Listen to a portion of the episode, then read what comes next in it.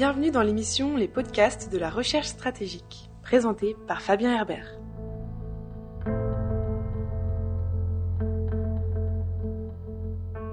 Bienvenue pour ce nouvel épisode des podcasts de la recherche stratégique, un format audio consacré aux questions de sécurité internationale créé par la FRS, la Fondation pour la recherche stratégique. Aujourd'hui, nous allons parler de désarmement nucléaire avec Emmanuel Maître, chargé de recherche à la FRS. Bonjour Emmanuel Maître. Bonjour. Le TUAN, traité sur l'interdiction des armes nucléaires, est en passe d'entrer en vigueur. 84 États l'ont déjà signé et 44 l'ont ratifié. Ce traité reste toutefois critiqué puisque bien qu'interdisant la fabrication, les transferts, l'emploi et la menace d'emploi des armes nucléaires, il ne présente pas de protocole de vérification de désarmement. Or, ce dernier point semble pourtant indispensable. Oui, alors euh, en effet, c'est vrai que si on regarde de manière très longue sur la période historique, il y a beaucoup de traités qui n'ont pas eu de protocole de vérification, y compris dans le domaine de la maîtrise des armements et du désarmement. Euh, mais dans la période récente, c'est de plus en plus considéré comme indispensable et les protocoles de vérification ont été également de plus en plus sophistiqués, par exemple avec euh, le traité New Start de 2010 entre les États-Unis et la Russie il y a vraiment euh, des inspections, des visites régulières sur les sites pour vérifier que les, euh, les chiffres qui sont annoncés sur les, armements stratégiques sont bien euh, respectés. On l'a vu par exemple avec l'accord iranien où il y a eu vraiment un, effort très important pour faire en sorte que les inspecteurs euh, de l'Agence internationale pour l'énergie atomique puissent avoir accès aux bonnes installations pour vérifier euh, qu'il n'y avait pas de programme militaire nucléaire. un autre exemple peut-être c'est le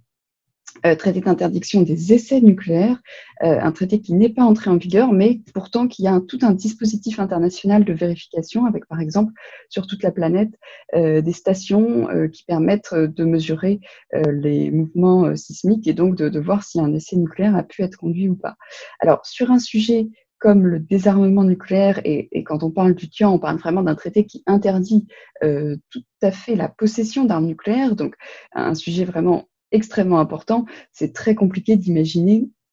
euh, qu'il puisse euh, être euh, considéré comme valable, notamment par les puissances qui ont aujourd'hui des armes nucléaires, s'il n'était pas sorti d'un protocole de vérification extrêmement solide, protocole qui pour l'instant n'est pas présent dans le TIAN, qui pourra être ajouté potentiellement, mais qui sera évidemment l'objet de beaucoup d'attention, puisque on imagine que si un État dissimule une seule tête nucléaire, même si aujourd'hui on est sur des volumes beaucoup plus importants, même s'il y en a une seule qui est dissimulée, les conséquences stratégiques sont énormes. Emmanuel Maître, est-il possible de vérifier qu'un pays a véritablement détruit son arsenal nucléaire? Prenons au hasard l'exemple de la Corée du Nord.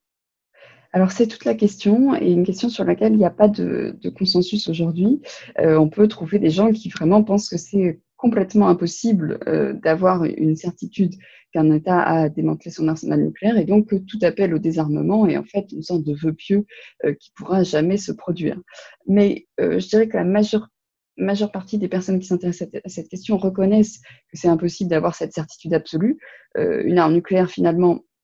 c'est pas très gros. Euh, les matières qui la composent, ça peut aisément euh, se cacher, en particulier si, si, on est sur un pays qui est assez vaste. Et donc, on peut jamais être complètement convaincu à 100% qu'il n'y a pas eu un détournement, y compris mineur. Néanmoins, euh, je pense qu'on peut avoir une présomption assez forte, ou en tout cas être assez confiant dans un processus de désarmement,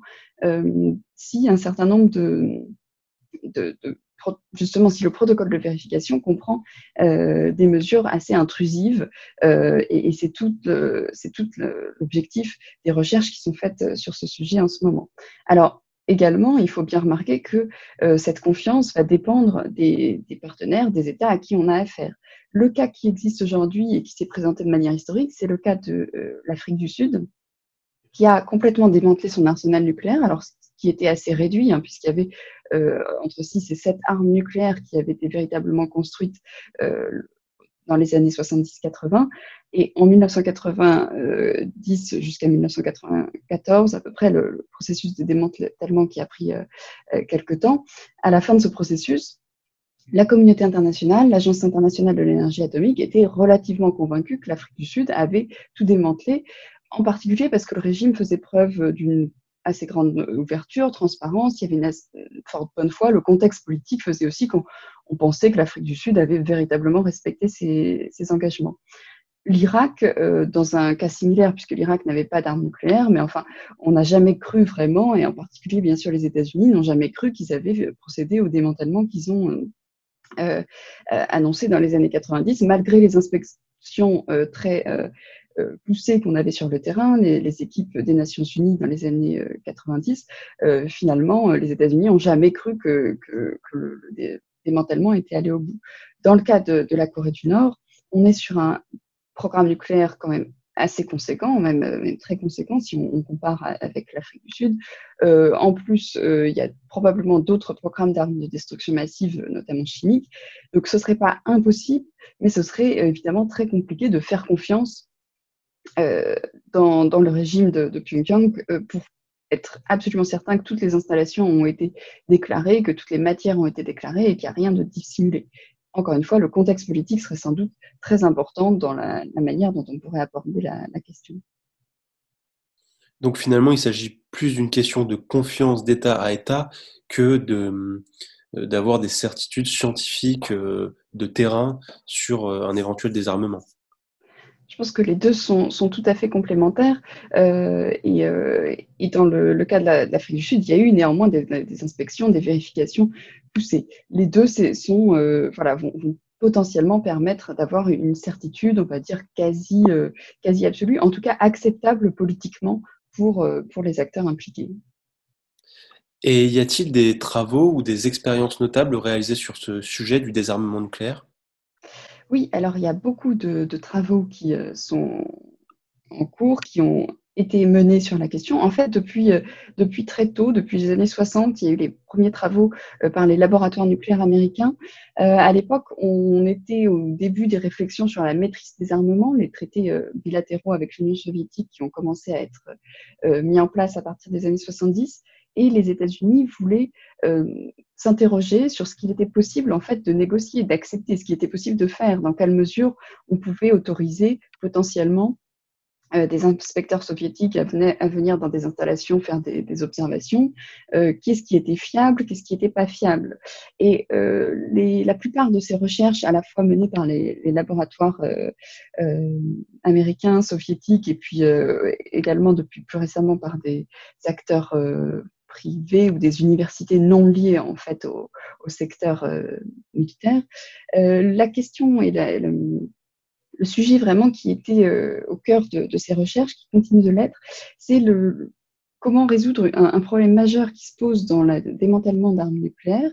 euh, c'est qu'en en fait, on ne peut pas présenter à un inspecteur euh, le processus, euh, on ne peut pas l'inviter à le voir lui-même, c'est-à-dire le démantèlement de l'arme, puisque ce sont des choses beaucoup trop sensibles pour qu'on propose à un acteur étranger ou un inspecteur qui vienne d'un autre pays ou d'une institution internationale la composition d'une arme nucléaire, ce sont évidemment des données complètement hors limite pour une quelconque inspection. Donc il faut que l'équipe d'inspection, euh, quelle qu'elle soit, ait confiance que l'objet a bien été démantelé, que l'arme nucléaire n'existe plus, que les matières sont séparées, etc., sans le voir lui-même. Et donc c'est euh, un problème euh, majeur qui peut être résolu par différentes manières, en particulier une, une technique qui est jugée potentiellement intéressante, c'est de mesurer d'essayer d'observer la signature radioactive euh, de l'arme nucléaire avant son démantèlement et de la comparer avec euh, ce qu'on va avoir à la fin du processus, les différentes matières, les différentes euh, composants une fois démantelés. Essayer de trouver la bonne technologie, la bonne mesure pour permettre d'avoir cette certitude que c'est bien les mêmes objets, les mêmes matières, mais qui sont cette fois démantelés et qu'on peut ensuite aller rediluer, par exemple, les, les, matières nucléaires, essayer de les réintégrer dans un processus civil sans obtenir trop d'informations sur la composition exacte des matières, des choses que les États ne veulent absolument pas euh, évoquer, euh, c'est très compliqué. Ça nécessite des, euh, outils assez, assez à la fois sensibles, mais justement qui ne puissent pas être falsifiés, qui ne puissent pas prendre trop d'informations.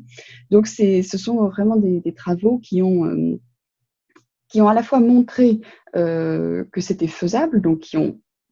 qui ont perduré dans la durée pour essayer de trouver le bon outil. Euh, et, on a aujourd'hui, euh, par exemple, pas mal d'expériences qui sont menées dans des labos comme à, Princeton, de manière, je dirais, autonome, alors que bien sûr les, États comme les États-Unis en particulier continuent vraiment de s'intéresser à ces questions. Au niveau politique, on a également beaucoup de travaux euh, sur cette question. Alors, en fait, depuis le début des années 2000, donc jusqu'aux années 2000, c'était surtout les Américains et les, Russes euh, qui travaillaient à ces questions-là pour leurs accords bilatéraux, même s'il euh, n'y a jamais eu besoin en fait de ces technologies dans, ce qui était vraiment accepté, mais ils anticipaient éventuellement le, la question. Depuis 2000, on a de nouveaux, nouveaux États qui euh, se sont intéressés à cette question et qui ont lancé des programmes de recherche et des expérimentations également, euh, en particulier le Royaume-Uni et la Norvège dans un premier temps. Et puis, euh, depuis 2014, c'est vraiment quelque chose qui a une coloration multilatérale, puisque les, sous l'impulsion américaine, il y a un groupe de travail qui s'est créé, qui s'appelle l'IPNDV, le Partenariat international pour la vérification du désarmement nucléaire, il y a à peu près 20 États qui travaillent euh, dans le cadre de ce partenariat, qui se retrouvent et qui euh, réfléchissent. Alors là, on est un petit peu moins dans les considérants euh, techniques de quel outil on pourrait utiliser, mais plus dans la procédure. comment on pourrait faire Admettons qu'on ait un traité de désarmement, donc il faudrait que les États puissent déclarer les armes, où elles sont, comment on les transporte, vers quelles infrastructures, quelles sont les équipes qui sont présentes en inspection, comment on conduit les inspections, etc. Donc ce sont vraiment ce genre de, discussions qui ont lieu dans, ce groupe qui est tout à fait euh, intéressant et, avec des, acteurs très, très motivés de, cette vingtaine d'États. Et parmi eux, bien sûr, euh, la France en fait partie et c'est de plus en plus intéressé à la question ce qui lui a permis l'année dernière, euh, à l'automne dernier, de mener une expérimentation conjointe avec l'Allemagne. Euh, donc, euh, dans un, laboratoire allemand, il y a eu une petite démonstration d'un, justement, de, avec des personnes représentants d'État qui ont joué le rôle d'inspecteur, d'autres qui ont joué le rôle d'État hôte pour voir un petit peu comment pouvaient se passer les, relations dans le cadre d'un processus d'inspection. Donc, il y a pas mal de, choses qui, se font. Il n'y a pas encore, euh, je dirais, d'une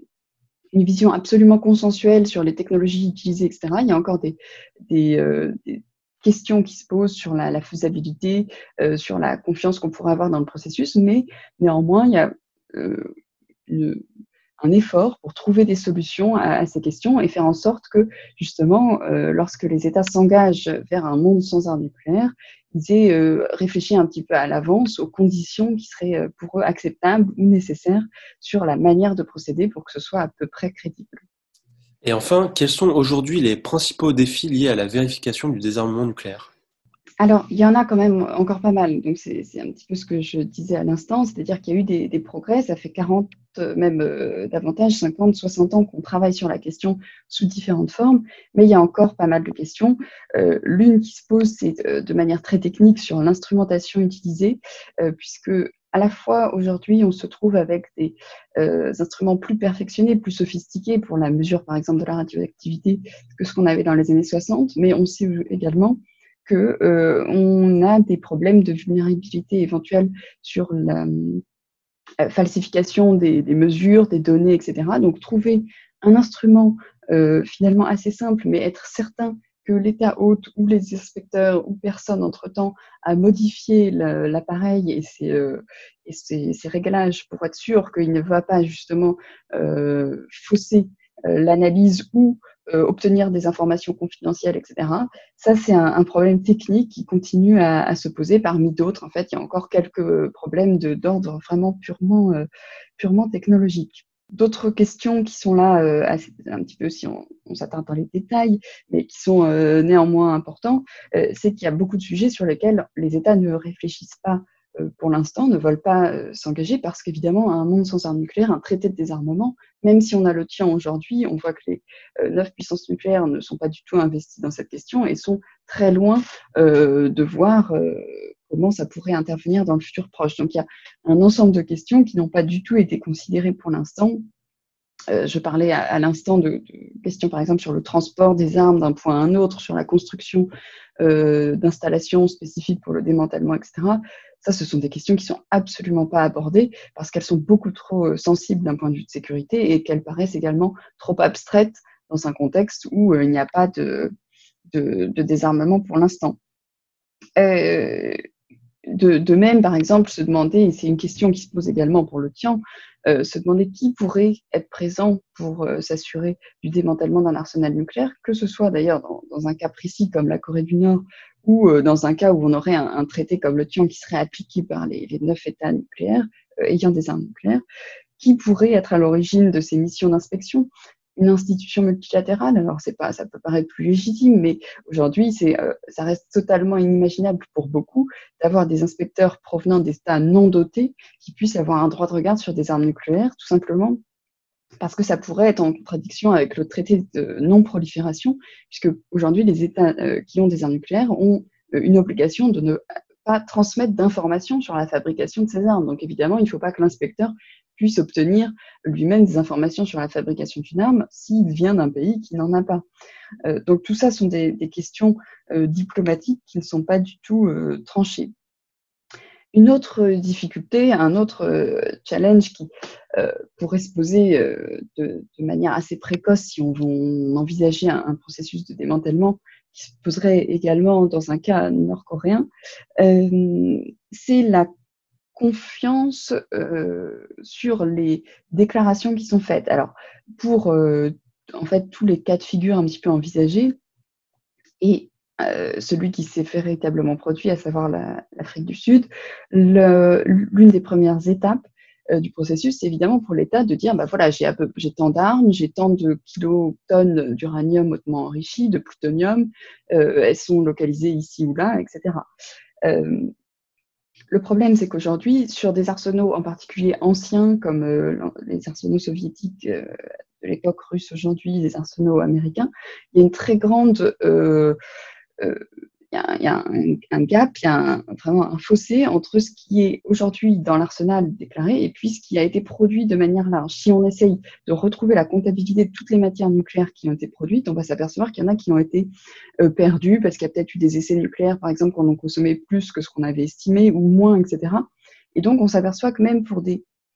euh, pays comme les États-Unis d'ailleurs et le Royaume-Uni qui ont essayé de faire l'exercice de dire bah voilà on a produit au, au, depuis le, début, depuis 1945, on a produit tant de tonnes euh, d'uranium hautement enrichi et de plutonium, donc les, matières vraiment euh, les plus importantes pour la fabrication d'une arme. On en a produit tant, mais aujourd'hui, en fait, on en a moins. On en a euh, qui ont été, alors, pas perdus dans la nature, mais dont on ne peut pas s'assurer. Il y a eu des erreurs, voilà, dans les, dans les mesures, dans les relevés, etc. Alors, ça peut paraître anecdotal, mais si on dit, voilà, il y a une erreur, on a perdu 10, 15, 30, 100 kilos d'uranium, avec ça, on peut quand même faire des choses. Euh, et évidemment, on peut pas, selon le degré de confiance qu'on a dans l'acteur impliqué, ça peut ou pas euh, être un, obstacle complet au processus, puisque si vous devez vérifier chaque gramme d'uranium, mais qu'en fait, par, par, derrière, il y en a 50 kilos qui a peut-être été perdu quelque part, euh, ça, ça peut vraiment entacher tout le, tout le processus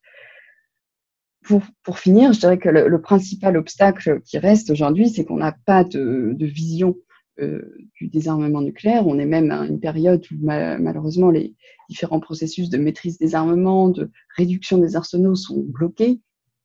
Et donc, ça reste quand même difficile de, d'avoir une motivation forte, d'impliquer les acteurs sur un projet euh, qui reste euh, vraiment envisagé pour le mieux dans un très long terme, voire qui reste pour certains complètement irréaliste. Donc, comment essayer d'accommoder cette volonté de travailler sur des technologies, des processus sans avoir une vision politique derrière, ça reste quand même quelque chose d'assez euh, compliqué.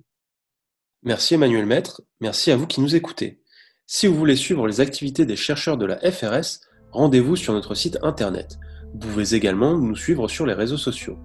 Enfin, n'hésitez pas à faire un tour sur notre page YouTube, vous y trouverez de nombreuses vidéos sur des sujets divers et variés, toujours en lien avec les politiques de sécurité internationale. Merci et à bientôt pour une nouvelle émission. C'était les podcasts de la recherche stratégique, présentés par Fabien Herbert.